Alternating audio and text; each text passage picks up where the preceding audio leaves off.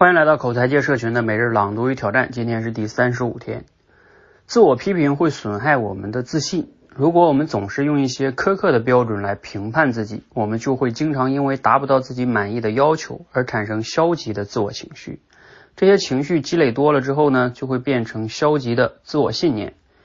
消极的自我信念一旦形成呢，我们就会倾向于用否定和怀疑的态度去看待自己，这就使得我们越来越不自信，甚至是讨厌自己。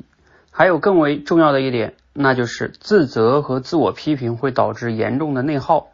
我相信你一定有过这样的体验：当你因为某事儿一直担心或自责的时候，你会觉得自己的能量特别低，根本没有精力去做其他的任何事情。为什么会这样呢？原因就在于啊，你的精神能量都在被无法消除的内在冲突给消耗掉了。而我们每天的精力呢是有限的，如果大量的精力啊都在内部被消耗了，那么能够用在外部行动上的精力呢自然就少了。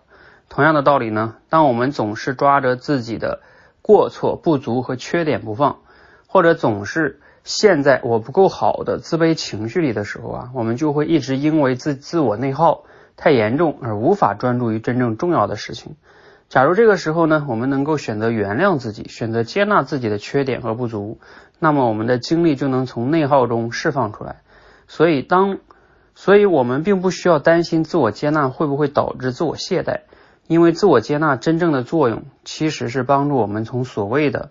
内耗中解脱出来，只有这样，我们才不会呃总是把宝贵的精神能量浪费在自卑、自责以及自我怀疑和打击之上，而是能把精力用在有益的方面，比如对重要目标的追求上。内容呢，摘自苏增宽老师的新书《成为自控者》。那今天这个内容呢，呃，思考提示啊，你会因为自己哪些的不足和过错，经常陷入内内疚和自责吗？读了今天内容有哪些启发哈？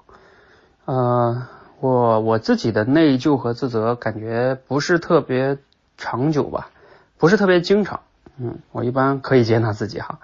然后我我我想用一个类比来嗯总结一下呃苏尊康老师在上面讲的这个逻辑哈。其实他这个逻辑你看就是讲嘛，嗯每个人的自我精力有限，如果你总是在那里自我内耗、自我否定、自卑。陷入到这样里边呢，你就没有更多的精力去应付外面的更重要的事情了。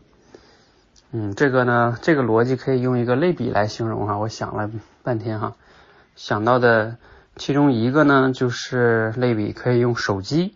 比如说我们手机的电量是有限的，然后呢，如果你一直担心说，哎呀，我是不是忘掉了某一个消息没回呀？又或者说，嗯，类似于手机的通知。一会儿来一个，然后你就看一眼，就是可能就像内耗一样，是吧？让你心烦意乱的。然后这个手机呢，电量也一点点耗没了，但是其实呢，没有用来做重要的事情。又或者说用开车来做个类比哈，比如说你车里的油是有限的，呃，如果你的目的地是某一个地方，你本来应该开车去那个目的地，结果呢，你开车的时候呢迷路了，是吧？就一直在那儿转呢转呢，把油耗没了。又或者说，像以前在农村的那个路上啊，有的车会打，就是呃陷在泥土里边出不来了，就下雨天啊，像这种它就一直在那空转啊，这种也是内耗哈，就没有去到达目的地，油也被耗没了。我们的精力也一样哈，没有去做重要的事情，结果呢，陷入到自我怀疑、自我否定之中，精力也慢慢耗掉了，重要的事儿也没有做，所以。啊，我们要学会自我接纳，少一点的自我批评跟否定，这样才能有精力去做重要的事情。啊，你理解了吗？欢迎留言分享你的感受和收获哈，也欢迎加入到我们的社群，一起每日朗读与挑战。谢谢。